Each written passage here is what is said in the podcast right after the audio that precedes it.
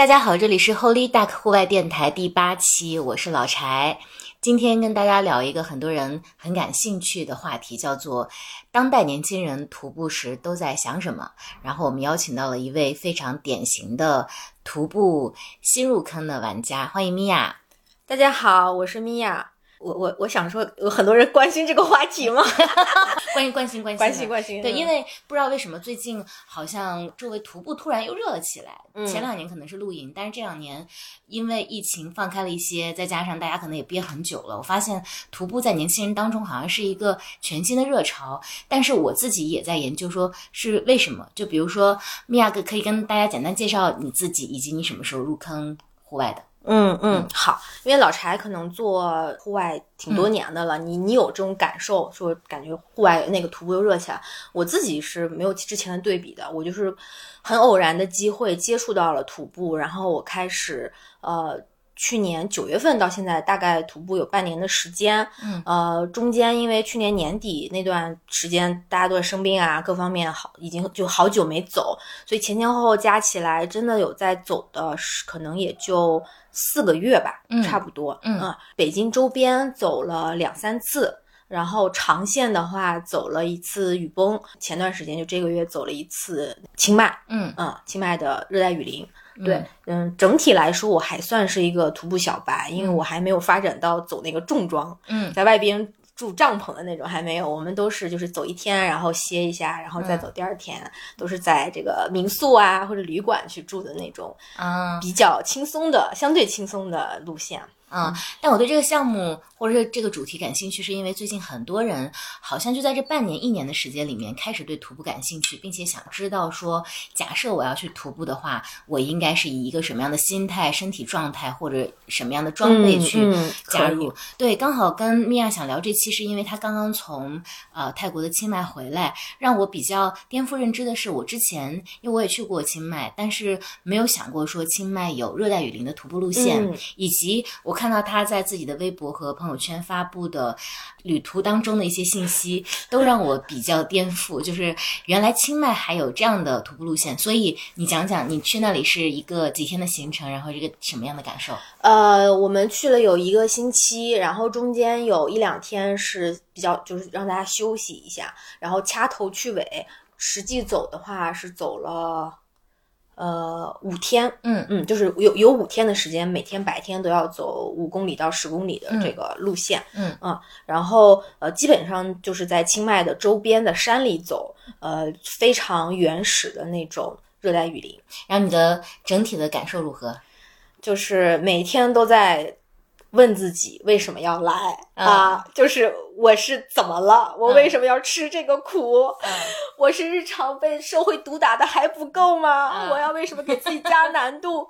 对，然后嗯，就是我因为去年九月份。才开始接触徒步，嗯，然后走了没几次呢，年底就休息了，嗯，然后又赶上过年，就好长时间没走路了，嗯，所以我去清迈前，我这个我想要恢复我这个徒步的这个运动，嗯，啊，那我就得循序渐进，不要一下子上来走个特别难的路线，哎，清迈，嗯，感觉是个比较悠闲的，这个可以让我开始恢复我这个徒步生活的一个。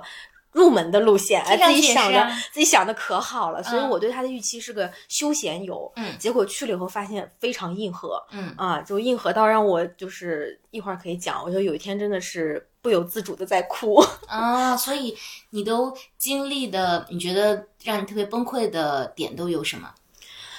就我跟老柴都是北方人，嗯，然后我觉得肯定我有很多我特别崩溃的瞬间，我讲给你听，你也会觉得挺崩溃的，嗯，就是首先是呃，就先不说那个气候和那个环境，嗯，就是那边生活的很多小动物，嗯，咱们俩就就受不了，嗯，我反正我作为一个北方人，我我特别怕那个蟑螂，我我不知道你你你是不是也这样，嗯，我就是对蟑螂就是我无法克制的，无法理性的看待这个。昆虫，我就是害怕，是南方的那种蟑螂吗？特别大，会飞。嗯，咱也没问它会不会飞，它爬过的时候我就已经崩溃了。对，然后有有蟑螂，还有其他这些有些你完全不知道什么虫子在咬你的那种各种蚊虫。嗯，然后还有蛇。嗯啊，还有这个。蝙蝠，嗯啊，然后呃，除去这些以外呢，就是整个路线也比较硬核，嗯嗯呃，那个难度，我自己觉得难度偏大，呃，难度不高，但是结合着那个气候，嗯。那个气温和那个环境，就嗯。难度不低，嗯嗯。呃，对于我这个好长时间没走路的人，一下子就就接受不了。然后我们队里边好多人都是嗯。苦不堪言，不是嗯。我一个人累，就没有一个人说这个路线轻松，都觉得挺累的嗯。啊。我可以讲讲，就是我的几个那个比较崩溃的瞬间，嗯呃从不太崩溃到非常崩溃，我这个循序渐进的来讲一下。啊，有有一天，我们是住在那个树屋，嗯，就是他说是树屋，但他不是说我们住在树里头，嗯啊，是在那个树很大的巨大的树旁边盖的房子，嗯啊，然后我们是住在一个二层，那个那个环境倒是还行，嗯就是呃呃树屋非常的。高，嗯就可能我们日常生活这个一这个房间这个层高，楼房的话是可能三米，我嗯感觉是三米、三米半。嗯然后那个书屋的话，我感觉得有七米高，所以我一嗯进去就觉得、哇，好高啊，好好高啊。嗯然后第一天晚上睡觉的时候，关了灯以后，就会听到一些那个悉悉嗦嗦，窗台那边就发出一些奇怪的声音。嗯我我又觉得可能是我自己太累了，是不是都开始出现幻觉了？嗯我我就没没太在意，而且我我当时跟我另外一个小伙伴一起住嘛，我就问他有没有听到，他说他没听到。嗯然后我们当时还开灯看了看那个窗台，就嗯没有任何东西，嗯然后就继续睡。然后我关了灯后，我就又听到悉悉嗦嗦、悉悉嗦嗦，呃，觉得说那可能是我太太太敏感了，反正嗯也很累，我就睡着了。嗯第二天我俩就比较嗨，晚上就聊天聊到了十一点、十二点吧。嗯准备睡觉的时候，就突然发现这个房间里，就是屋顶屋顶那那几米的那个高度，就有一个黑影子飞来飞去，就呜嗯呜，就你看不清楚是啥。嗯然后后来我俩就是。一一开始我觉得是麻雀或什么，后来发现是一只蝙蝠在飞，它很黑，然后飞的就是那个忽闪忽闪的那种，跟麻雀不一样。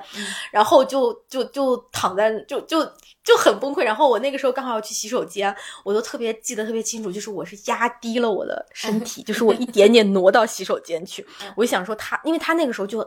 那个蝙蝠它一直在飞来飞去的，嗯我想说我俩可别撞上 啊、然后就反正小心翼翼的去了个洗手间躺一下，嗯，还好就是我不是特别怕它，嗯啊，然后晚上睡觉，我把自己蒙在被子里。我当时刚睡刚躺下的时候，我还拿着手机，因为我怕那个光亮会不会吸引到它，我就把嗯自己和手机都蒙到被子里。我还在查蝙蝠咬人，嗯 然后我好像看了两三个帖子，我就睡着了。那所以帖子说它咬吗？我忘了，啊我可能都没点开，啊就就反正就很快睡着了。我嗯就是朦朦朦朦朦胧胧在睡觉的时候，我都在想说。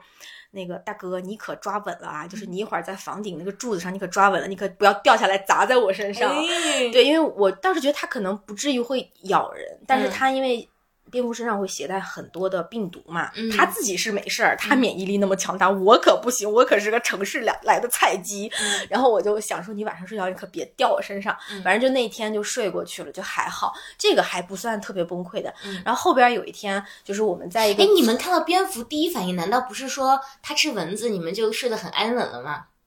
没有，当时没有蚊子，哦，那它在那里干什么？我不知道，他可能就住在那儿。哦，首先就是肯定是我们是外来打扰到他的人啊嗯然后我还跟我第二第二天我还跟我那个室友说，我说咱俩这住的是民树屋还是溶洞啊？然后对啊，他他他进来干啥？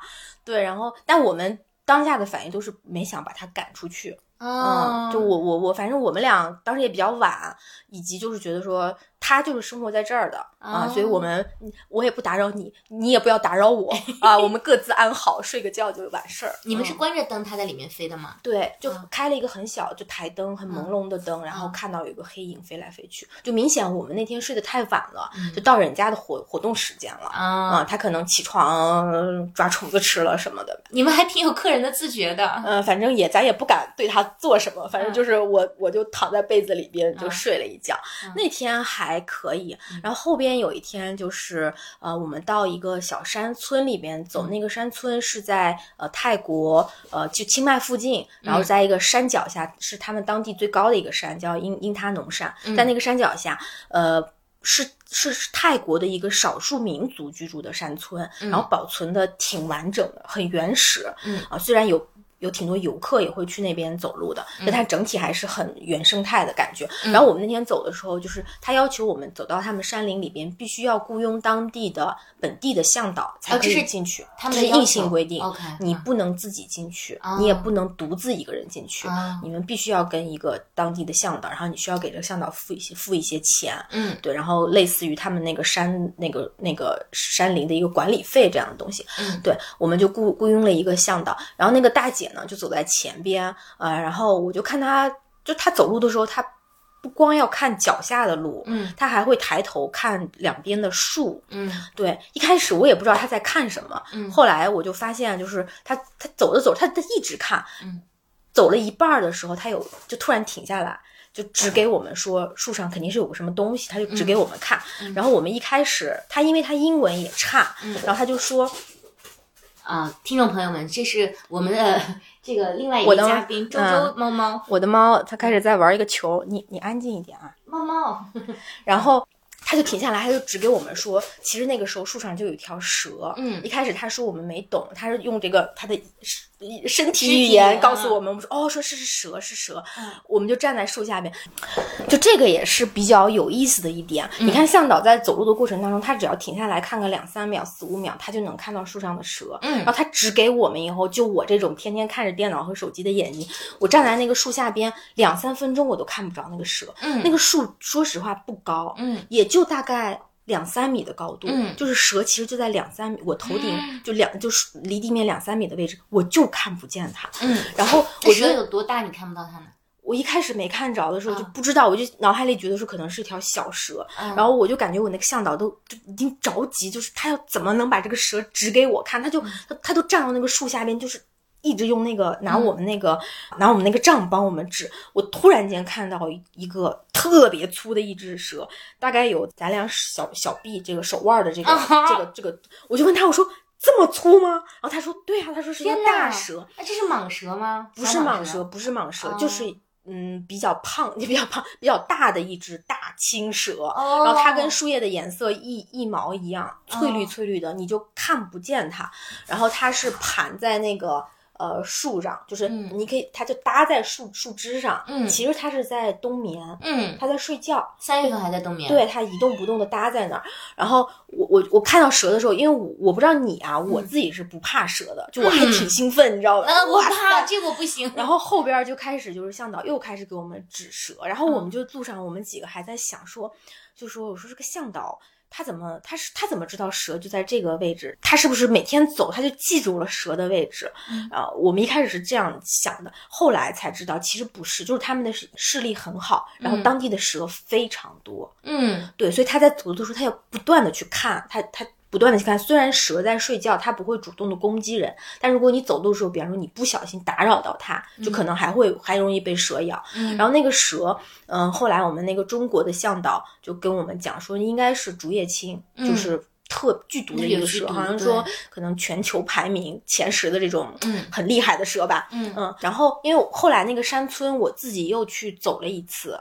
我就花钱给那个我自己找了一个向导，然后嗯也是个女向导，然后她也是，就我我因为我很兴奋，我想看到蛇，我就问她我说有蛇吗？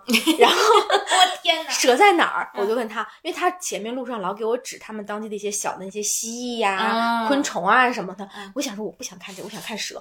我就问她蛇在哪儿，她就跟我说，她说啊、呃现在蛇在哪儿我也不知道，但是咱俩面前的这一小片树，就大概可能十米左右的一个区域有一片，他说这个地方肯定有一条蛇。然后他后来知道我想看蛇以后，他就在路上就不断的在帮我找。然后走到一块儿地方有瀑布，我就在瀑布那块儿拍照。然后我就看他在瀑布的一棵树下边站着看。我拍完照走过来，他就跟他说：“这棵树上现在有三条三三只蛇。”然后就指给我看，我就还是就是咱们这个眼眼睛真的是不行，就看半天看不着。我后来拿手机相册那个照相机打开，一点儿一点儿挪，然后他指给我看，我看到了，就是相相对小一只的小一点的一只蛇，但是那儿就是蛇特别多。所以他们并没有在地上来攻击过你们。没有，因为他现在是他冬眠的时间，他在睡觉。然后会突然掉下来吗？嗯，这个我我觉得他应该不至于，就是人家业务能也业务能能对人抓的也紧，也不不像蝙蝠会也不会掉下来。就他在那儿趴着，然后我后来就跟那个向导，因为我第二天找那个向导就明显就年年轻一些，英文相对好一点。嗯，我就说我说你的视力怎么那么好啊？他说视力不好就被咬死了。天哪，视力不好的都被咬死了，对，已经特别好笑。他说 当然就是一定要看啊，就是视力一定要好啊。然后就还挺冷幽默的，嗯所以这个就是看到了呃蛇、蝙蝠这些，可能你在城市当中很少，而且是那种剧毒的蛇，还不是咱们北方北京的那种菜花蛇，对嗯小蛇。嗯对，然后最让我崩溃的就是当时后来有一天我们是在那个呃船屋上边住，嗯然后船屋的话就。它就更潮湿，因为就在水旁边。然后我们住的那个房间，呃，我现在想想，真的是我这辈子住过最差的一次的住宿环境了。嗯就是很小的一个呃用竹子那个搭的一个房间，然后呃进去以后就放地上放着一个床垫，然后那个房间就比那个床垫大一点点，然后只有一个床垫一个窗户，没有任何其他的家具和设施，嗯，但是没办法，就我们只能住在那儿，当时选择，嗯然后我就中间我到房间里面去换衣服的时候，我就在想说这个地方该不会有老鼠吧？嗯，然后我就随意就是往那个墙角看了一眼，就看到一一一只巨大的那个蟑螂，你看我都口吃了，蟑螂就就就爬从那儿爬过，嗯然后我就我的天呐，就是我真的挺怕蟑螂的，我就从那个房间就是就是倒着退出来，嗯，就是那个打扰了的那个那个表情，就这样退出来，然后把门关上，我就走到那个甲板，我就跟我们那个领队中国领队，我就跟他说，我说我看到了蟑螂，嗯，然后我跟他说这个话的时候，我真的是强忍着我的那个恐惧，就是我说我我刚才看到了蟑螂，就大概这样子。但我们那个领队是个男孩嘛，他就可能没有 get 到我的这个意思，嗯他他他他说给我反，他给我的反馈就说，哦哦好。这儿挺正常的，就就大概这样子。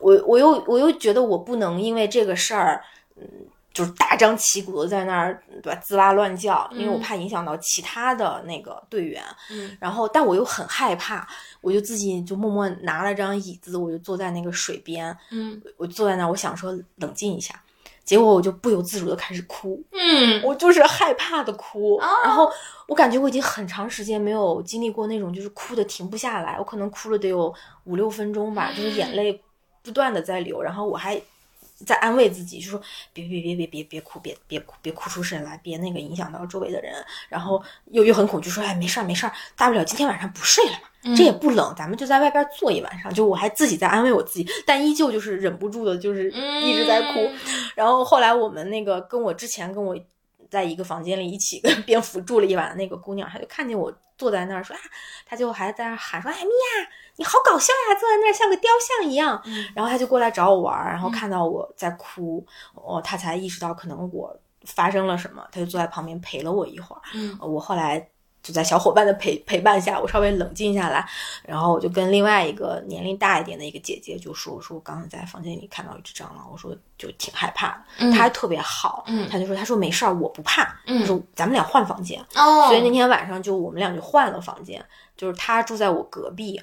就是我自己其实也知道，就是我的房间有蟑螂，他的房间就是大概率的也有，嗯啊，但依旧会就是觉得说还还还好，就是嗯我我没看着，我就当做这个房间里没有。嗯然后整个晚上就是，嗯，自己就是躺在床的最中间，嗯然后那个给自己身上套了一个那个睡袋的内胆，嗯然后就把自己包在那个那个那个里边。嗯嗯，我就想说，我晚上就我就这样躺一晚上，就是能睡着就睡着，睡不着拉倒。嗯那然后呃安慰自己洗脑，给自己洗脑说，这个蟑螂呢，它晚上即便是爬到床上，它肯定也是大概率是沿着这个床边儿爬，对吧？它也嗯不可能在这个床上面来回穿越，对不对？那也不一定，你你你怎么？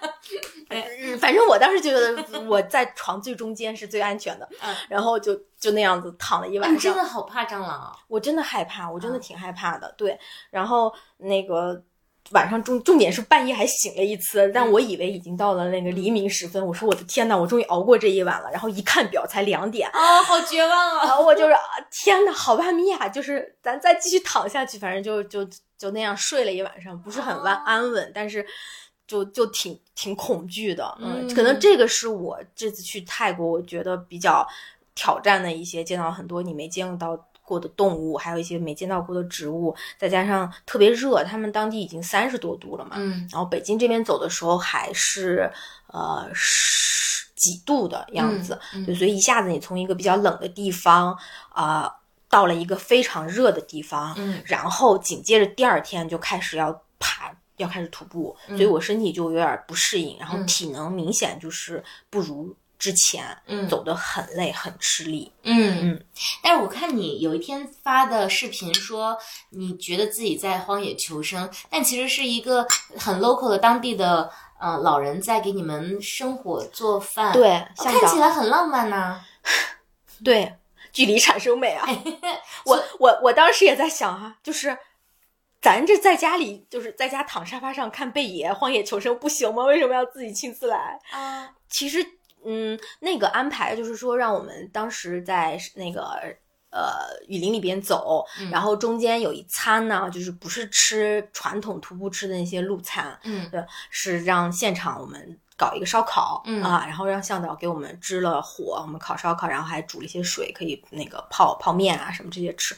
本来是我们整个这几天的行程可能是最有意思的一餐对，啊，但是现实实际的情况就是所有的人都累得瘫在地上，嗯。没有人享受这个过程。，OK，然后我们选的那个地方又离水很旁边就有小溪，嗯。所以蚊虫特别的多，嗯。不停的在被咬，嗯，然后你又非常的累，嗯。你根本没有那个闲情逸致去说啊，这个是个很 local 的，我们在这儿生个活，我们嗯。是在树，我们是在原始的热带雨林去吃吃肉什么的，对呀完全没有，嗯就觉得赶快吃，赶快走，赶快让我下山，所以吃的也没有觉得很好吃吗？没有啊，啊。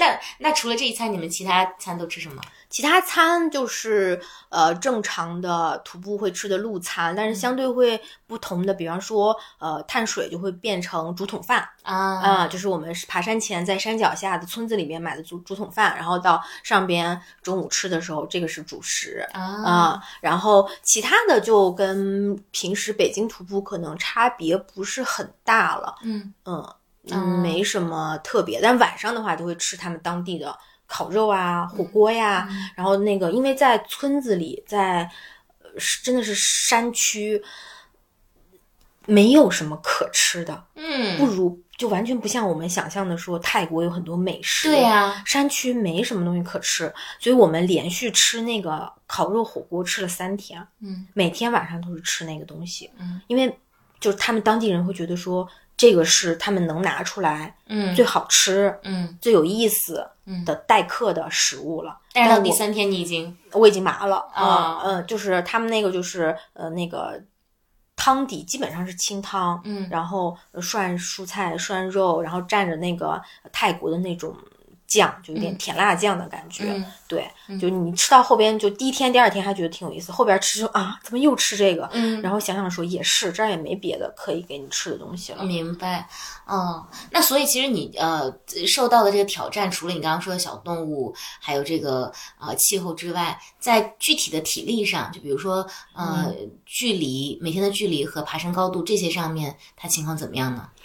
呃，如果说数据的话，其实这个路线不难，每天走的大概五到十公里。嗯啊，然后有有三天大概是十公里左右，嗯有两天就是五公里左右。嗯对，整个路就从徒步来说，嗯，那个这个路线一点儿就不长。嗯然后爬升也不会很高，因为泰国嘛，就没什么太高的山，最高的山那个印他农也就两千多。嗯啊，两千出头，所以爬升我们有一天最难的那天爬印他农的话，我记得爬升可能是一千一千多米，嗯。也也也不是很难的路线，嗯。但是你整个体力上就会觉得消耗特别的大，嗯。然后尤其是第一天刚去，气候特别不适应，那个我们爬了一个差不多九公里的路线，然后中间有一段儿是陡坡上。嗯。陡坡下，嗯。啊，那个就特别崩溃。那个爬到山山顶的时候，刚好是中午大太阳晒的时候，嗯。哇，你又晒的你很整个头都是懵的，嗯。然后又那个路线又很很陡，嗯啊，陡上陡下又很难，嗯。就就整个人就特别特别崩溃。嗯。对，然后呃那个加上泰国，我们就是热带雨林徒步，还有一个特点就是它其实很多时候是没有路的，它不太像我们在北京走的。即便你是去走那些野山，因为来回来去徒步者走的人很多，那个有一条小道可以给你走。雨林不是这样，雨林植被太茂密了，首先去的人就少。我们去的那些路线真的是人迹罕至，我就在路上没有见到过除了我们以外的人。整个这一周。整个就中除了中间有一天，就是在那个山村里看蛇那一天，那个地方是挺多那个白人过去徒步，因为很简单，是个休闲游。其他的就是路上真的没有遇到过人，嗯，当地人也没有吗？啊，遇到过当地的狗啊，没有遇到过当地的人。当地人有，但是人家是在山脚下，人家白天也也不是也没事儿，也不上山瞎溜达。哦，所以那雨林其实也没有什么植呃，就是农作物的植被之类的。它就是原始森林是吗？对，没有啊。然后那个看到蛇的那个小村庄，他们是会在山上，呃，他们会有一些地方做成了梯田，嗯，然后他们还会去种咖啡豆，嗯，就这些是。但是在原始雨林里边，就是那个芭蕉，嗯，然后有各种你没见过的树，各种。没见过的花，然后呃树上可能长的那个东西，然后我们后来大家跟我说说那个就是咱们北京中国人吃的那个石斛啊，就是它是但是它是野生的，它不是不是农作物，对，嗯，就路上说说到哪了？呃，没有人迹罕至，没有路。中间有的时候你都会看到当地的向导，他也会迷路，就是他说：“哎，怎么？哎，这不对呀，这走的不对呀。”然后在那儿开始找路。嗯，没有路的时候，你就要在那个树丛当中穿行。然后热带雨林的树又特别的茂密，嗯，然后我就感觉我就是把自己挤到那个树丛当中，然后出来身上划的都是口子啊什么的。啊，因为你其实呃之前两个月刚去过雨崩嘛，嗯，你是觉得它的难度跟雨崩相比呢？雨崩跟他没法比啊啊，就觉得雨崩太好了，真的吗？雨崩在很多人心里面已经很难了。起码就是雨崩干燥，嗯，然后不热，嗯啊，就是往上走嘛，海拔往上走就不可能特别热，不热。然后嗯，唯一的难点可能就是高反，高海拔，你的体也是体能消耗比较大。但一旦你适应了，你慢慢走，就就就挺舒服的。反正我整个觉得雨崩就是我我们走的很舒服，嗯啊，我只有雨崩在第一天的时候我有高反，有点头疼，然后有点想吐啊，然后再往后的话那几天我都感觉都特别好。我们走的每天在雨崩都走十几公里啊，然后在泰国感觉走个十公里比在北京走二十公里都累，嗯，就是特别累，特别不适应。哦，这个我是完全没想到，因为热带雨林。大家想，其实你身上的负重会变轻嘛，因为你衣服就穿的少嘛。对，而且它的海拔也比较低。对，但你反而觉得，其实每个人都感觉是会更更对，每个人都觉得很累。然后我们第一天走的时候，有一个有一个小伙伴都发脾气了。嗯，为什么？就是累的累的人，整个又累又饿。嗯，人的那个动物脑就开始工作起来了。他是完全。就是生气，就是发脾气，嗯，然后坐在那儿休息了一会儿，吃了点东西，他整个人就冷静下来了。然后他发脾气的点就是说，为什么选这么难的路线？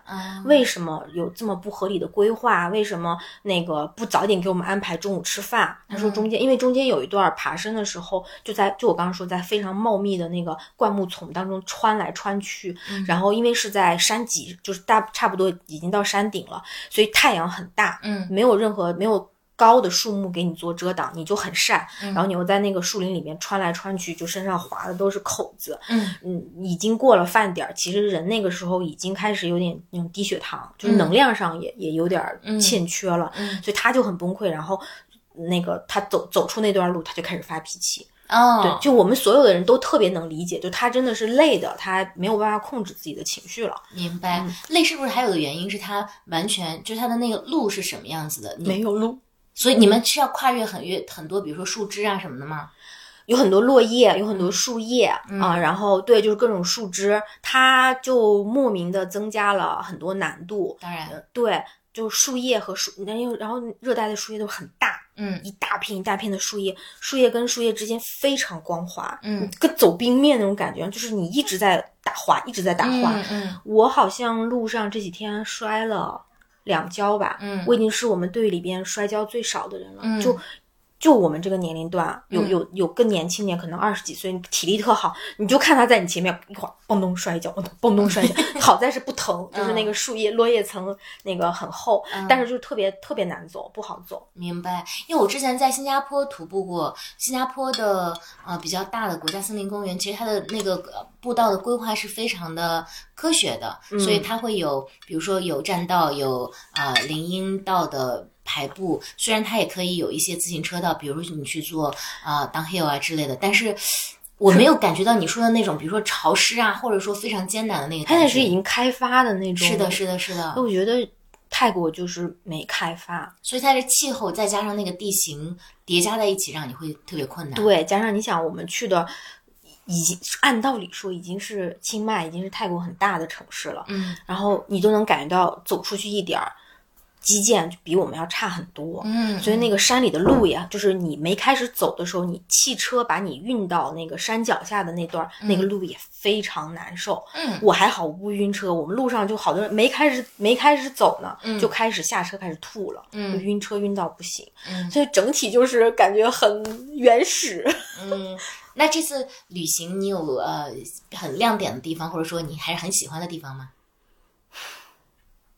下一个问题吧，就就还是看到了很多你平时看不到的植被啊，这个还是挺有意思的。然后，嗯，以及在那个环境下激发出来你的一些感受，嗯，我觉得这个就就是独独一无二的。你刚刚提到说那个村子你又回去了一趟，嗯，为什么？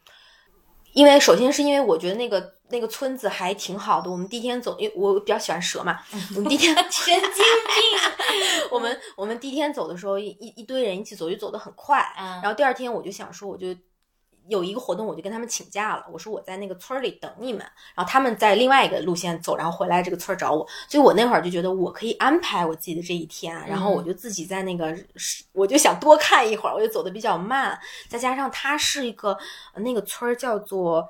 嗯，媚康伦村，嗯，基本上你搜这几个中文汉字，在中国互联网上你都找不到什么攻略，嗯，它真的是一个。原始的小村子，然后当地住的是呃那个泰国的少数民族，我就觉得很有意思，我就想在村子里多溜达溜达，多看一看。那个村子也也很也很妙，一方面呢游客很多，有很多外国人，嗯，很多白种人去，然后他们就走个简单的路线，在村子里转一转啊，山里转一转，然后买点东西就走了。就是你一方面你觉得它是个旅游的点，嗯啊，另外一方面它又非常的原始，嗯啊很。很保持了它整个原生态的那个样子，嗯，它我觉得它比雨崩还要更原始，更没有被开发，嗯，然后就觉得很好玩。我们在我在村子里走的时候，就遇到就看到一个老奶奶在村口织布，对，就是她那个织布机真的是很就是那种原始的织布机，然后她她也不是在那儿作秀，她是确实在那儿织那个围巾啊。然后我就进去以后，因为那天只有我自己一个人，我进去以后，她她首先她。他们讲的话还不是泰语，你就更不要期待他讲英语了。嗯，对。然后他讲的是他们自己少数民族的语言。嗯，我就我就我就看他们他店里挂的很多围巾啊、衣服啊这些，上边就每个每个商品上面会有一个标签，嗯，然后写着价格，又写着一个一个文字，我也看不懂。我一开始以为是呃。讲这个布的材质，嗯，或者说这个布的颜色，就你看咱们现代社会的人就觉得是描述这个是的商品的。后来我才知道，它每一个商品上面写的是做这个商品的人。啊，做这个围巾的人是谁？为什么呢？是整个村子里的女性，嗯，都会织布，她们都会做一些衣服啊、围巾啊、包啊，然后放在这个店里边卖。嗯，所以它那个像是一个买手店，整个整个村子里的 妇女的商品都放在那儿。嗯，然后这个这个。每天看店的这个人呢，也是轮流的啊，所以今天我在这儿看店，你的商品卖出去了，我就会把那商品上写着你名字的那个标签拿下来，放在这儿，就相当于是记账。嗯，哎，到时候我收了五百五百泰铢是吧？我把这五百泰铢就给这个人。哦，他们是这样子的，嗯，然后就是很原始，然后自己织一些嗯商品在那儿卖，然后早上也会卖一些水果，也是在村子里边摘的一些水果。我记得我。早早上去的时候，我看到还在卖草莓，我说我一会儿回来买草莓。等我看完蛇回来，草莓就卖完了，我就问他还有还能不能有草莓，他说没有草莓了，只有香蕉。啊，我就想说，你们会不会做生意啊？你们这得扩大再生产啊，提高供应啊，是吧？对。所以这个村子里的商业业态就不是很多，是吗？对，基本上就是卖当地的咖啡豆，卖当地的茶叶，然后有这么一个商店卖一点这个纺织品。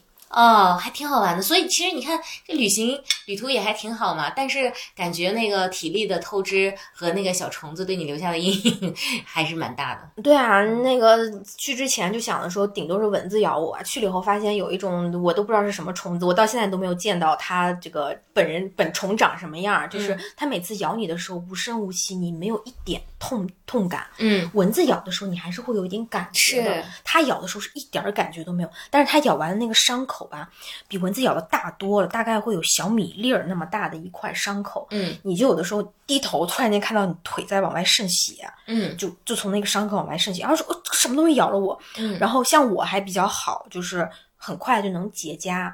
然后我们路上，我们我们队里有一个有一个姐姐，她就是皮肤比较敏感，可能她被那个虫子咬完以后，她就没都没有办法结痂。不是蚂蟥吗？不是蚂蟥，啊，不是蚂蟥，是一种小飞虫什么的。然后。然后她咬完以后，就第二天我都看到那个姐姐的伤口在往外，就是那种渗那种组织液之类的东西。然后我就跟他说：“我说我的天，我说你这个咋咋办？”他说他过敏了，就得得吃那个过敏的药啊什么的。天呐，对，就那个虫子，我到现在都不知道它是啥，太狠了。有一天就是我就是给我脚踝上咬了两口嘛，我那脚踝肿的跟猪蹄儿一样，然后我都别说走路了，我站着都疼。就是我吃吃饭的时候，我站起来坐下我都疼啊。那大概要多久才能愈合？后来用了一下当地的那个青草膏，嗯，我感觉还是有点用，嗯，三天吧。哦，我你让我联想起，你这这哦，现在还有看到，对我这我已经我不是疤痕体质，我这个新陈代谢已经非常快了，我都会这样一块黑。嗯，我又想起年轻的时候看的有一本书，就大家还记得有一个。网络作家叫安妮宝贝，他写过一本叫《莲花》吧，然后讲的是墨脱。墨脱其实是高海拔，就是藏南嘛，但是墨脱是有蚂蟥，是不是？对，他就讲到这个蚂蟥啊是怎么咬人的，我当时印象特别深刻。就像你怕蟑螂。我可能怕印象中的那个蚂蟥，但我格外怕蛇，所以 就是其实甚至我都可以闭着眼睛跟蟑螂睡一晚上，但是蛇实在是太吓人了。每个人都有自己恐惧的点，但是那边的小动物实在是太多了。我后来跟我一个朋友讲那个蝙蝠，他说我的天呐，他说我我绝对没办法跟蝙蝠在那个屋子里待一晚上。我在马来西亚和菲律宾的时候都有跟蝙蝠和。壁虎睡过的经历，呃，不是说睡在一个床上哈，只是说他在同一个屋子里，这个我是 OK 的，因为我知道他还在帮我吃蚊子。啊，但是啊，甚至我还在呃云南，在呃那是哪个地方？在白马雪山的脚下，嗯，有一天晚上，在这个保护区，因为我们当时去研究那个野生的滇金丝猴，醒来之后，在我的床上发现我压死了一只巨大的蛾子。我的天，蛾子我也不行，蛾子我也特别害怕，这些我都害怕，但是我通通都还咬咬牙能接受。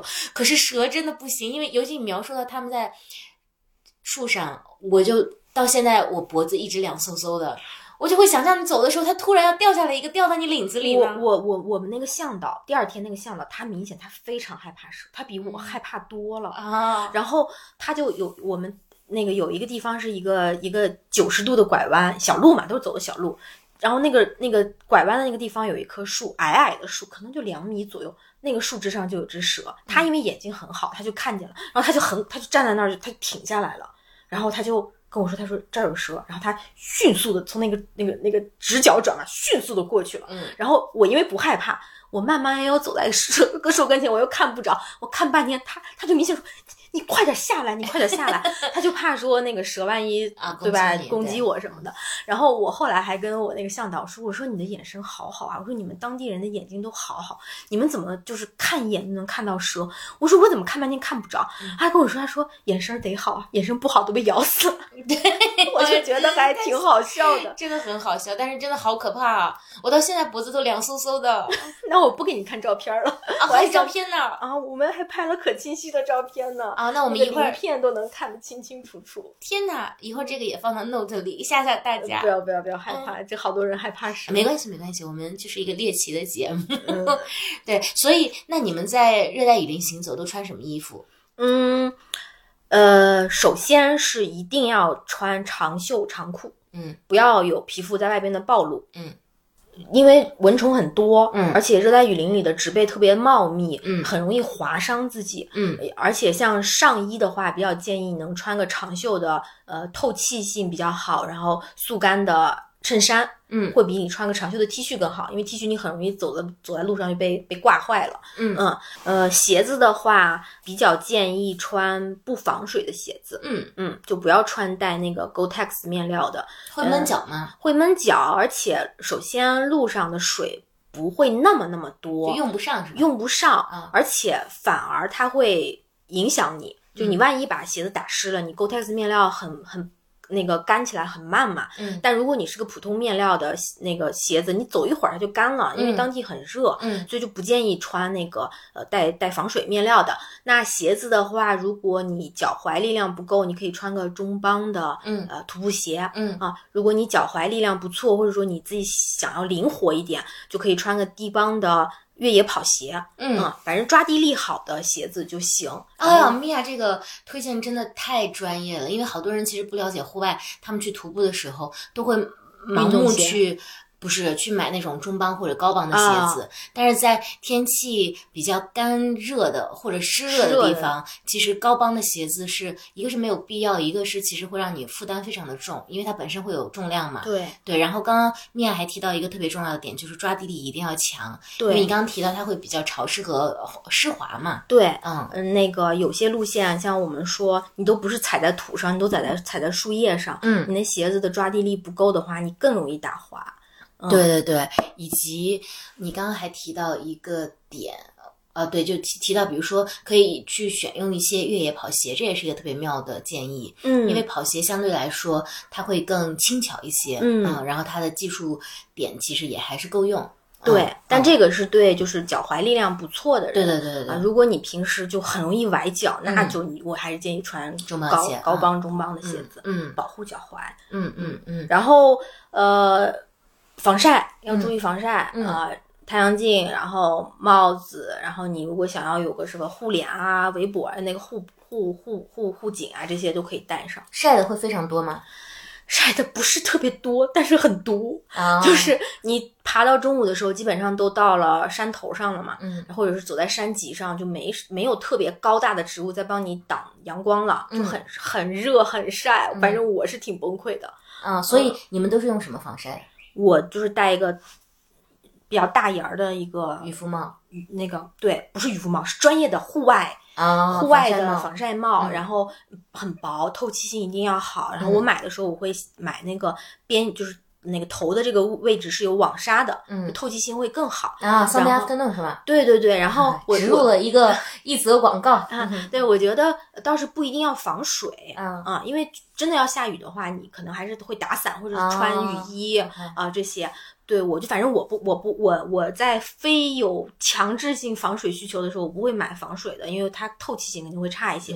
然后呃戴的防晒面料，然后我那个帽子呢，首先它帽檐儿特别大，路上给好多小伙伴种草，好多人过来嗯问我在哪儿买。然后帽檐儿特别大，其次是它后边有一个呃护护脖，嗯嗯，它后边会有一个这个布帘儿下来，是刚好搭在你的这个颈部，可以帮助你。后边防晒，嗯嗯嗯，就还挺实用的。明白，所以你回来也没有变黑很多。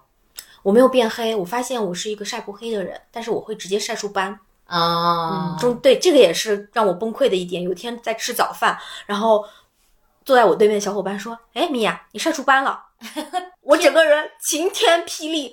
我说：“我说我之前就有斑。我说是不是你没有发现？”他说：“没有啊，你之前眼睛 这边没有斑。”然后我晚上洗澡的时候就端详了一下自己，我感觉确实是晒出斑了，这么立竿见影啊！呃，我可能是比较敏感的那个人吧。啊，明白。啊，但是问你一个灵魂问题，就是让你再回去一次，你还去吗？在路上也有人问了我类似的问题，有个人问我说：“哎，你来过吗？”我说：“我要是来过，我怎么会来第二次？嗯，有一次就可以了啊。或者说，可能下一次选的话，我会选个冬天去，就是别别这么热，我实在是受不了。我发现天气一热，我整个体能下降的特别快。但清迈的冬天是雨季吗？是不是到时候会不是十二月的时候？他们说十二月的时间去还挺好的啊。OK OK，明白。哎呀，这是荡气回肠的一个。但是我们，我我我特别好奇的是，你看听众们也感受到，米娅现在已经是一个非常成熟的这个徒步爱好者了。其实你入坑，你说按有效时间算起来也才四个多月嘛。对，那你是怎么开始入坑到户外，并且开始徒步的呢？特别偶然，特别特别偶然，我这辈子都没觉得我会爱上户外，因为我是个不喜欢晒太阳的人。对啊，就我妈是一个皮肤比较黝黑的妇女，然后她这一辈子的愿望就是能把自己弄白，也没弄白，各种美白，各种白不了。然后她就觉得说，生了女儿后，说我的闺女千万不能晒黑。嗯，她就我从小到大，她都会特别注重给我防晒 啊，硬防晒，以及就是你别在外边晒太阳。所以我从小就老是窝在家里。我就没有那种说外边艳阳高照，我在外边玩的那个情形从来没有发生过。然后，所以我从小到大这个环境，呃，我这个我妈这个习惯就导致我不太能晒太阳，我一晒太阳就容易中暑。嗯，我就没想过我会爱上户外，你就。户外不可能不晒太阳嘛，所以非常偶然。我当时是因为挺喜欢或者说挺好奇一个户外品牌叫安高若，它也不是个硬核户外品牌。嗯，对我当时就觉得他们公众号好有意思啊，就是有一搭没一搭的发一些有用没用的东西，就不太像其他的商业类的服装品牌的那公众号。我就关注他们的账号，我就特爱看他们发的内容。有一次看到他们就发了一个。新手训练营的活动，嗯，就说我们去北京周边找一个山走一天半，然后呃难度不会太大，然后号召大家来参加，然后一个人是九百多块钱的一个那个费用，嗯，我想说哎挺好的，当时也待着没事儿干，又挺喜欢这个牌子的，嗯，就因为我可能刚才忘了介绍，就是我自己。从事的呃工作是跟市场营销相关的，我就比较好奇别的品牌怎么做推广，他们有哪些营销的活动啊这些，所以我是有点带着从业人员的好奇去参加了这个品牌的 活动，嗯。啊，我就想看看哎他们是怎么去做这个社区用户的运营的，嗯。去了以后，果不其然，来的都是喜欢安高热或者喜欢户外的小伙伴。嗯，那一次的体验是非常好的。嗯，我本着一颗功利的心去了，然后但是收获的是更多是就是。爱上了户外，爱上了徒步吧，可以说，嗯，我们那次，我觉得现在想想，为什么会第一次就入坑，可能是因为首先那天的那次的路线安排的比较简单，因为知道大家都是新手，嗯，所以不累，你路上你能走下来，它那个挑战刚好在你的能力的边缘，嗯，哎，你稍微。够够脚，你都能探上，它不到那种说我们像我们这次走清迈，我真的是路上每天都很崩溃那种状态。嗯，所以哎，它就特好，有一点挑战，但是你能完成就很有成就感。嗯，其次就是在运动当中，呃，当时还是去年九月份嘛，嗯，当时还其实很少有线下的活动，你也好久没有见到线下的活人了，然后看到好多人，大家都那么的。积极、乐观、阳光，以及他们来参加户外，每个人都会有一些自己的嗯穿搭，或者说我有一些我自己的喜欢用的产品，嗯，就是相互也会介绍说，哎，我这个包特好用，哎，我这个我这个我这个太阳镜特别好用，就是我就觉得哎特别好，这些人都对吧？这个气味相投，有共同的话题可以聊，那个整个那个是。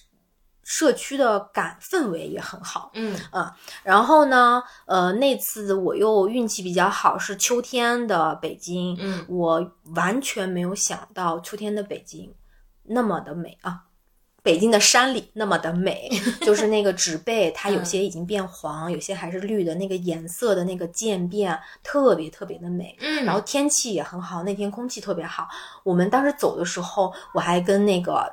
就是活动组织者，他是一个之前在美国待了很久，也很喜欢户外，在美国也走了很多所谓的那些很很厉害的路线。我俩就在那儿感慨说：“咱这不比那个瑞士差呀，咱这挺美的呀，北京挺美的呀。”就那个美景也是打动了我。嗯。呃，然后运气很好，就是中间有两天都下了小雨，嗯，然后每一次下完雨都有彩虹出现，哦而且你当时刚好在山里，嗯。那个彩虹就你就觉得在你前面五十米的距离，嗯。哇，特别震撼，然后特别美，我们就拍照各种啊，觉得好好有趣，所以整个那次的体验让我觉得特别好，嗯。嗯，然后就开始。呃呃，以以及啊，对，还有一点就是我爱买东西，我爱嗯。研究装备，我嗯。日常买其他东西我也爱比说，哎，这个手指跟那个手指哪个更好用什么的。嗯。所以发现户外，如果你开始买装备的话，从头到脚，从里到外有好多东西可以买，然后有好多好多户外的品牌，你之前完全没有听说过，嗯。但又有很多有趣的品牌故事，嗯或者他们有有趣的商品，或者是用有那种很多匠心独用的这种他们家的主力产品，就这些也让我觉得好有意思啊，嗯。就开始也越来越买的越多，也开始越来越喜欢徒步。哎，你还真的真的非常适合玩户外，因为户外是一个对装备的这个讨论或者评测来说要求非常深的一个行业，因为它所涉及到的门类很多，对技术参数也好，还是说你要适应的不同的地形运动都非常多。因为米娅现在在社交媒体上有一个形象，她的微博叫叫就叫米娅，娅对。米娅啊、大米的米，然后啊、雅芳的雅，高雅的雅，文雅的雅，啊，对对，文雅的雅。然后，呃，米娅在社交媒体上，很多人都觉得她是一个户外装备的很专业的评测专家，但实际上她才入坑不到半年的时间，但是她就是真的对这个东西。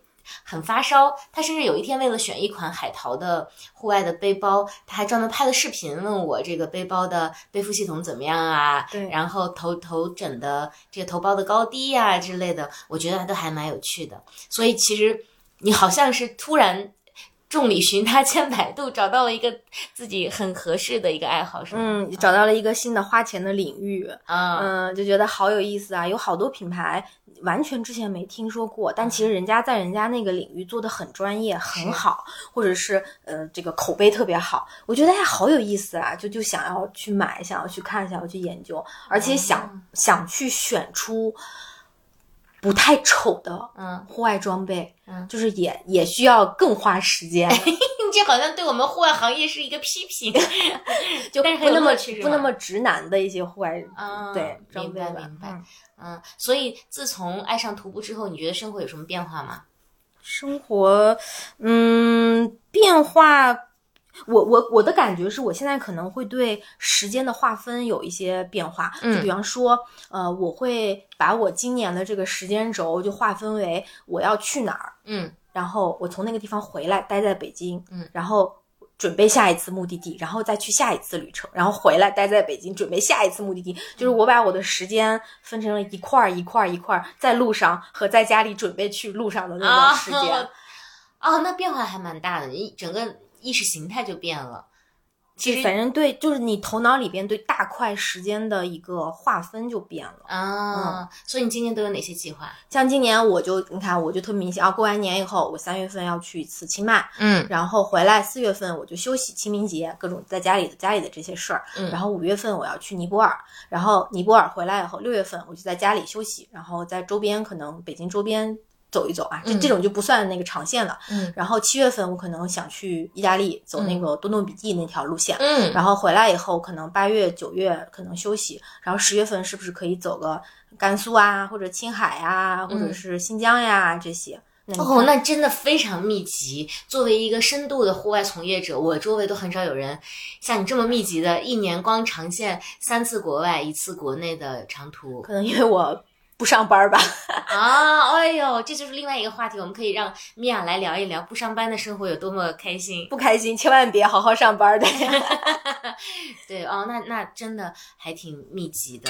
嗯，那嗯，你最想去的这几站里面，你最想去的是哪里尼泊尔吧，啊？为什么呢？因为有一个姐姐跟我说，她去过尼泊尔嘛，嗯她说她这辈子吃和住最差的都是在尼泊尔。我就想说有多差，我去看看，难道能比船坞更差吗？哎，你这个人真的很拧巴哎！你明明刚虐被虐回来，嗯，我就是想去体，就是我就想去体验，就是它即便是个很差的体验，我会有点好奇，它会它能有多差？嗯，然后以及在那个环境下我会怎么样？啊，所以那个姐姐是这次跟你一起去清迈的人吗？对，然后所以就是他认为尼泊尔的条件比清迈还要差，对她就是那个跟我换那个蟑螂屋的那个姐姐。哦，那说明清迈不差呀。就可能我觉得我们的点不一样。OK，, 对他可能会觉得，他就说尼泊尔就是特别简陋，然后你去一个星期，你一个星期吃的东西都是一样的。嗯，她说就是他们当地有一个什么青豆汤，嗯，然后另外就是吃一些意面啊、嗯披萨，就这些东西来来回回，来来回回，每天都是这些。嗯，然后我就想说，哎，那我试一试，我会怎么样？嗯你我就想知道那个住宿能有多差。嗯，所以是走哪条线呢？嗯，现在还没有定，但是不是走那个大家常走的那个什么 ABC ABC 那些啊？对，我们可能会走一个更小众的路线。哦、a b c 需要的时间也比较长。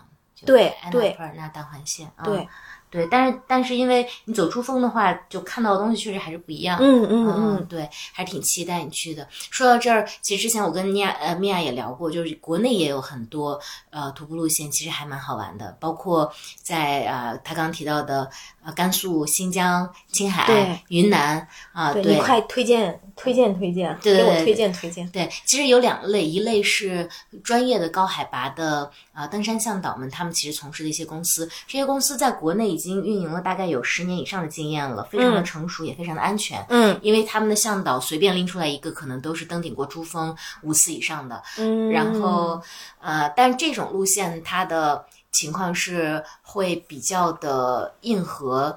或者叫，就是因为他们的团队构成基本上都是藏族人，或者是当地的少数民族，对语言上会有一些问题是吗？或者说他们其实呃普通话交流是没有问题的，但他们的性格和呃就是文化背景可能还是不太一样。那他们人都非常的友好，嗯只是看起来就没有那么的，比如说现在国内流行像啊啊、松赞有一些路线也不错，啊因为大家提到藏区比较好的酒店会提到松赞嘛，对，他们自己的路线也不错，但是松赞的路线就会属于比较偏、呃高奢。对，所以我觉得年轻人如果说你要在经济上更划算，并且想体验更多的野趣的话，嗯就我刚刚提到的这种组织是非常好的。比如说，你你回头推给我。好好好，国内最有名的一支是呃。啊，国内最有名的一支是呃，其实它每每年五月是负责这个整个呃珠峰北坡，就是我们这边的这个嗯珠峰攀登的这一对对对，这这这支队伍，但他平时也会做一些其他的呃低难度的，比如说你的第一座的雪山攀登，嗯。或者说比如说珠峰大环线，在嗯。北坡的大环线，或者就是现在大家也知道也很流行的这个月份的呃灵芝路线等等。嗯。啊、这这个公司叫做圣山探险公司，嗯。嗯，他们其实是西藏登山学校出来的，他们是非常不错的。我我可能未来也会邀请他们的校长来跟我们做一期播客。那另外一个路线是更小众，我拉低了这个播客的档次，人家都是校长，我是一个徒步 小白，在这儿讲啪啪啪讲半天。我们就是想要讲给更多这个呃想要入行的人嘛，对对对。然后呃第二种呢更小众的，其实大家可以去呃翻一翻。但我之前合作的那几家，现在好像都好多都不不做了，啊好多是北上广一些特别理想主义的、啊很有才华的人，对，去到这种边陲的高原，然后他们会去做，比如说在云南去带你去看小众的西南植物，然后去看滇鸡丝猴，然后去、嗯去做一些，比如说地理地貌的一些啊勘察，去雅鲁藏布江啊嗯什么的，对，其实都还蛮好的。所以就国内的这些路线，其实也可以推荐给大家。我到时候在 note 里面写，如果有人感兴趣的话，对我也倒是可以引荐一些这样的机构给大家。嗯嗯，对。然后说回来，其实徒步是一个很深的坑但。我我觉得好多人加入之后就很难出来。我在这个行业太久了，嗯但是我们之前在我做啊、营销相关业务的时候，我们看的画像是基本上是上个那个年代的，大概是嗯八零八五甚至八零前的人。嗯啊，所以所以今天我们这期题目叫做“当代青年徒步时都在想什么”。我也想跟米娅聊聊，就是现在就是让我感受到了一股很大的潮流，就是这两年突然在露营之后，徒步也重新兴起了。那就是这些重新加入到徒步行业里面的年轻人，他们是什么样的？嗯，对我可能刚刚入刚入这个门，所以我没有感觉说这个新奇不新奇的这个对比，我就是觉得是走路平平时现在去北京周边走路的话，呃，人数挺多的，嗯啊，然后遇到的人，你是想问说我遇到的是能抽象的概括一些特征是什么，是吧？对，就是有，首先是。非常颠覆我认知的是女性居多，嗯，啊，我一开始走户外的时候，我说我该不会要认识很多单身男性吧？哎，后来发现认识了很多单身女性，嗯，都是百百百分之八，就北京周边路线百分之八十的是女生，哦，嗯，然后那我完全没想到，对，然后甚至像我们去雨崩这种相对有一点难度的路线，超一半是女生，嗯嗯，然后。呃，其他就是我感觉可能我自己比较，因为我做消费可能更相关，市场营销更相关，我就会比较关注大家那个穿的怎么样，对，打扮什么，买什么产品，我就发现是，呃，从他们使用产品和他们这个人透露出的感觉，大概是工作几年，然后呃。北京的那种新中产，嗯，然后呃，都市丽人，嗯嗯，然后呃，大家会在选购装备的同时，也想要保持美观，嗯啊，所以就这个也是颠覆我认知的，跟我以前头脑里的那种对驴友的刻板印象是完全不一样的。我以前那我感觉就是。背包，然后灰头土脸的，然后大红大绿，啊，然后 就有很多刻板印象，然后就好像是更注重功能性。那我现在看周边的呃年轻人，我觉得他们会选一些可能是更具美观性的，同时有一些功能性的服饰啊、品牌啊。当然，因为北京这边的路线不是太硬核的嘛，嗯，所以衣服上什么的可选择的范围更多。然后就是。嗯，上班族，嗯，大量的上班族，嗯，好像周末，即便上班很累，嗯，周末也要抽一天到两天去周边的山里走一走，嗯啊，我今天还有我朋友给我发了一个小红书的那个有一个热帖，嗯，就是有一个人坐地铁，他说那个早上北京呃。周六早上，北京那个地铁五点还是六点的地铁，全是去徒步的年轻人，是吗？然后他就发了发了一张，他可能拍他对面有一个人放着登山包，一看就是专业的那个徒步的那个包，然后。两边有那个登山杖什么的，然后他就拍了一张照片，然后下面好多人在就在年轻人在评论说，是平时八点起床是不可能的，哎，不是平时六点钟起床是不可能的，周末徒步五点起床都 都可以之类的，嗯，就这个是一个特别大的一个新发现，嗯，就是呃，其实，在。我那个年代，比如说，呃，二十一世纪初，在二零零 零二零三年的时候，其实确实是有比较年轻的人，但那也没有特别年轻，就三十到三十五岁的人，可能啊是有一定的收入开始接触户外，然后再往后的，比如说二零一零年到二零二零年这十年里面，其实户外会变成一个逐渐老龄化的运动，就像你的这个感受是一样的。但是就这两年，我们突然发现大量的，就刚刚你描述的。也是很时髦的 girl 们，突然就对啊，开始。我我觉得年龄的话，可能二十五到三十五啊，然后有很多我从他们说话的那个对话里面，我能听出来是互联网从业者啊，明白。然后我还听说最近有很多。金融圈的人，因为这两年生意不太好做，然后大家谈事也好，放松也好，都是在凤凰岭的三峰进行。说你在三峰上跑一圈，你能遇到三波熟人。对，所以就越野跑也好，徒步也好，突然变成了一个特别大的风潮，我觉得还蛮好玩的。这也是我特别想了解的一部分。那比如说，你们年轻人是在什么平台或者说什么场合上了解相关的信息呢？现在看的比较多的可能是小红书吧，我不知道以前的驴友们是在哪儿看活动或者看交流装备。反正我现在我觉得最大的就是小红书。来，我告诉你，以前是有一些呃集中性的论坛，绿野网啊、八二六四啊，还有现在大家偶尔还会使用的两个呃 App 上面还保留着像古早论坛的一些痕迹，就是那个六只脚和呃两步路上面还有大量的帖子。你刚说这堆里。面我只听过两步路啊，对，因为两步路做的非常好，它其实有一个竞品比它更早，也上面的它也是寻迹的 app，上面的轨迹也非常多，就是六只脚啊，但是两步路的营销可能会做的会更好一些？对，然后但是我对，小红书其实带动了很多人新新的生活方式，而且我发现有很多从可能在海外有这个徒步呃习惯的人回到了国内，也带动了这股风潮。对对，呃，小红书上边有从去年开始就在努力的推户外类的这个博主嘛，嗯，就整个平台会给这类博主给到。更多的流量的扶持，嗯，所以能感觉到他们也在努力的往户外骑行这些博主身上倾斜他们平台的流量，嗯，呃，然后我自己呢，在去那个清迈之前，我也想看看说热带雨，因为没去过雨林走过，我想看看热带雨林的装备是需要什么。我脑海里第一个反应也是去小红书上去搜，嗯，啊，虽然没有搜到合适的、正确的那个装备的推荐，呃，但是我第一个反应。就是很自然的，对你误导吗？我没对我没误导，因为我稍微有一点判断能力了。就是我当时看，就是怎么好多人推我搜出来，反正我当时搜出来的那个点赞收藏比较高的帖子，都是里边穿一个运动 bra，然后外边穿一个冲锋衣，然后咧着冲锋衣在那儿就是拍照，就说那个来户外就是穿成这来热带雨林徒步穿成这样。我想说，天呐，那么热的地方，你你穿。穿什么冲锋衣？你你你热不热？你你怕不中暑吗？而且运动 bra 直接穿冲锋衣会不太舒服吧？很奇怪，很奇怪。我觉得可能就是为了出片儿吧。OK，啊，明白。但的确，这个小红书也好，说短视频平台也好，其实带火了大家对生活方式的分享。我觉得倒也还。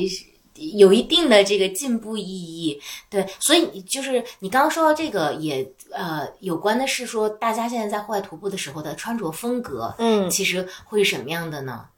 尤其是女孩子，因为我觉得女生其实对审美的要求比较高嘛。因为前前段时间我在小红书，我们有合作的一个达人，他有一篇帖子我还蛮喜欢的，就是很多人会吐槽说瑜伽裤是吗？对，Lululemon 能不能穿去徒步的问题。哦，对我个人的体验，反而是在一些比较轻量化的一些登山徒步的过程里面，露露是特别好的一个选择。对，嗯，呃，确实是挺多人，挺多女生喜欢穿紧身的瑜伽裤，或长或。短就是骑行裤那个高长度的去去徒步，我还挺经常会遇到的。嗯啊，然后穿搭的风格的话，我会觉得，如果说要给它定一个词，然后我脑海里能够想到的就是呃城市机能风。嗯啊，就是可能那个衣服嗯有功能性，但是美观性也很强。嗯，然后颜色的话不是那种大红大绿，可能会选一些比较低调的。呃，黑灰，嗯啊，银色，嗯，然后点缀一些亮色的配饰，嗯，对。所以其实你的观感是说，在户外的这个穿搭，至少对比你印象里的审美是有了很大的提升，是吗？对对对，就是。比方说，我我我我自己觉得相对比较好看的有一个牌子的徒步鞋还不错，就是那个 Hoka，嗯，欧尼欧尼这个牌子，然后我就发现好多人，好多好多人穿，嗯，当然这个牌子在小红书上也很火，嗯啊，然后嗯，我我反正我我是自己觉得说，哦，哎，对啊，选的不是那个传统的那些徒步品牌，嗯，大家都选这个牌子，那肯肯定是因为觉得它美观性上。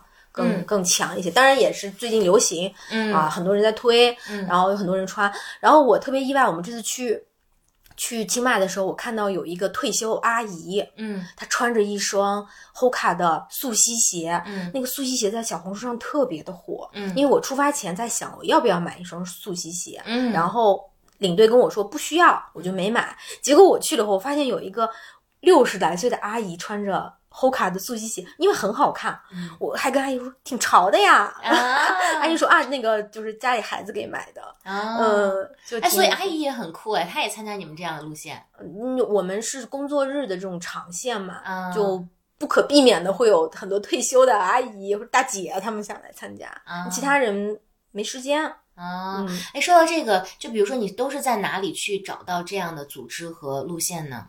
我自己比较。经常会去看的一个是徒步中国，嗯，另外一个是那个 Happy 课，嗯。啊，我参加 Happy 课的活动比较多，嗯，也是因为第一次去参加安高若的活动，就是 Happy 课去帮他们组织策划的，所以就认识了他们的员工，嗯。啊，然后觉得哎这活动挺好的，后边就也挺爱跟他们一起去，嗯，我比较在意呃组织者的安全意识吧。嗯嗯然后 Happy 客他们说这么多年他们也没出过什么嗯这种安全的事故。嗯我感觉他们是个比较谨慎的一个组织，就还挺爱跟他们一起出去走的。嗯，那他们的人群跟你呃期待的是一致的吗？对啊，就是我刚刚说，可能女生很多，嗯然后是跟我类似的这种工作了几年的人，嗯，都市丽人。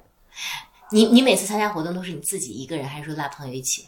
我之前尝试过拉朋友，嗯一个是我有些朋友比较懒，呃，不不想参加，不感兴趣。嗯然后另外是我发现我特别享受一个人，后来发现我特别享受一个人，我就再也没有拉过朋友了，啊 以及甚至朋友会约我，我说没空。啊，原来是对。那你在旅途当中会交到新的朋友吗？会交到新的朋友，每次走路都会遇到之前没见过的人，啊然后有一些就会发展成平时微信上会唠两句的朋友。啊，真好真好，这可能也是当代青年的一个社交的渠道吧。嗯嗯嗯，对，会有在徒步当中找到这个男女朋友之类的吗？我觉得应该有人有吧，反正我至今还没有。祝你今年对，如果你有这个希希望的话，对，哎，真好，我感觉那个关于青年呃徒步这件事情，可以，我觉得接下来还可以聊很多期。嗯，然后今天跟米娅聊的，我觉得也特别开心。嗯、我因为我我自己特别想做这个选题的原因，是真的看到很多人去开始进行徒步，而且我们也想分享给大家，说你都在哪里可以去，然后有哪哪些装备。我觉得下次我们可以就这个选题可以再聊一期、啊。然后这次先跟大家聊聊说，啊，一个人是怎么开始的，然后。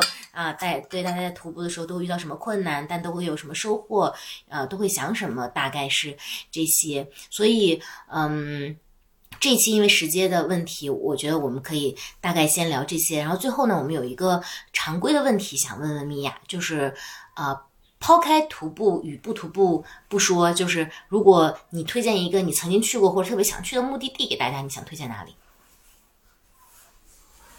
你把我给问住了，嗯，你想想，特别想去，或者曾经去过的也行。今年本来想去那个呃北极狐组织的一条，他们全球那个 classic 路线里边有一条是在挪威的国王之路，嗯嗯，那条路我是想去的，但是因为它涉及到重装，我是没有任何重装经验的。在我犹豫不决的时候，他们的名额就被抢购一空。嗯，这个可能是我自己觉得有一点遗憾。嗯我很想去，以及我听那些去过的人跟我说是很值得去的一条路，嗯因为它难度不大，嗯因为它起伏不高。嗯它是他们的，他们做这个活动的愿望就是让更多的人能够接触户外，嗯所以他不会走硬核的路线。嗯然后呃，那个国王之路又是挪威比较呃有名的一条路线，你在过程当中会看会遇到很多当地人，嗯可能带着猫猫狗狗，或者嗯家里的小朋友或者是老人也在走路，啊，你就会觉得哎。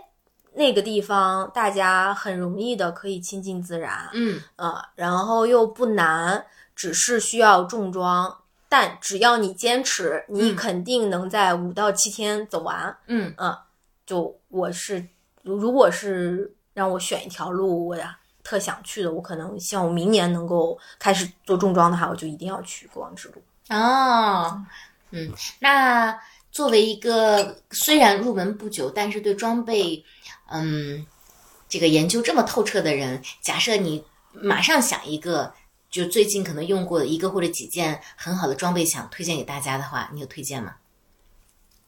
嗯，有，但是稍微有点儿贵，可以吗？你来吧，什么卫星啊、火箭啊都可以推荐。不是不是，就是我我之前我我之前徒步之前，我有一个刻板印象。嗯，我觉得始祖鸟是四十岁以上的中年中老年男男人的首选。嗯啊，不管徒步不徒步，户外不户外，大家都要买一件儿来证明自己我还年轻，嗯对我还有劲儿。然后我开始徒步以后，我发现很多年轻人也会买，哎嗯很意外嗯啊。对，后来发现哦，徒那个始祖鸟这些年，他在这个社交媒体上做，起码小红书上，哎嗯做的还是挺成功的，让嗯很多年轻人也对这个品牌有好感。所以我一开始对他是有一些嗯不喜欢的，我就觉得这个是个卖的很贵的智商税品牌，只割有钱的四五十岁老男人。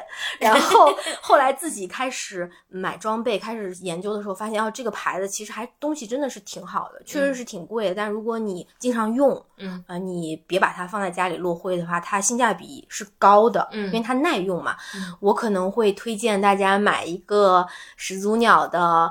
呃，那个伽马的裤子，嗯，薄的那个裤子，我当时去雨崩的时候，连着穿了好几天，特别耐磨，特别舒服。嗯，然后有一段我从山上下来的时候，我太累了，嗯，我太累了。然后下山的时候又很陡，我就我就我就差不多是坐在地上滑下来的。我当时想说这裤子。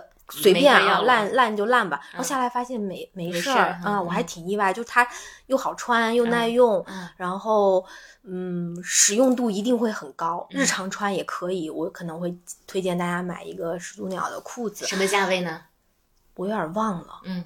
反正挺贵的，嗯嗯，对。然后，如果是你平时不是特别硬核的户外，又希望穿的好看，日常生活中也可以穿的话，我会推荐去安高若他们家看一看。嗯，啊，他们家有些小衣服啊，还是挺好的。嗯，啊，这个小的皮肤衣、防晒衣，或者是他的一些呃裤子、裙子，嗯，都在北京这个周边走户外是绝对没问题的。嗯，就很好看。嗯，日常也能穿，不浪费。嗯，这不错，一些有效信息。嗯，那最后还有什么其他要推荐给大家的吗？音乐啊，书籍呀，或者推荐推荐一个漫画。嗯，是我前两天在一个漫画家朋友家翻翻阅了一下，我还我买了还没到那本漫画，应该是叫《食欲与山与我》，食欲就是吃东西的那个食欲。嗯。它是一个日本漫画家的作品，大概就是讲的一个都市丽人，喜欢吃，然后也喜欢户外徒步啊。然后每一每每一每一篇都是个小故事，很短，就几页啊。基本上这个就是他会在家做了好吃的，然后背到山上吃，或者是自己到山上煮个泡面呀什么这种啊。会讲他在山上遇到的一些有意思的事儿、有意思的人，都是很清亮的故事，没有什么。跌宕起伏的情节没有，但是他在里边会融入呃女性视角的，从从一个年轻女孩的视角去看徒步这个运动，也会去讲一些小的科普，一些小的常识。嗯，比方说，他就想告诉你说，如果这个山比较陡的时候，你走直接走会很累，你就走之字。嗯，然后他就在里面会讲说，哎，那个那个那个主人公他就说，哎。这段太累了，我就会走之字。他其实用这种很巧妙的方法告诉大家一些简单的常识啊，我就觉得那个书很可爱。然后是有中文版吗？有中文版，有中文，就是最近那个金星出金星出版社出了它的中文版。然后我那天翻了翻了翻，我觉得挺好看的，我买了一本。我比较少看到这种女性视角的，嗯呃，然后用很。不是说我要征服自然，嗯，我要征服这座山啊，我要怎么样？而是就是我亲近大自然，但我其实是个吃货啊，那种视角去讲他的徒步小故事。对，我也要买来看看。嗯嗯，真好。好，那这一期我们就先依依不舍的跟米娅先结束这次的呃聊天，然后等她在咱两个月的这个户外经验之后，有更多的装备和呃知识可以分享给大家，我们可以再录一期。嗯，等我从尼泊尔回来。嗯，好，谢谢米娅，那大家拜拜，拜拜。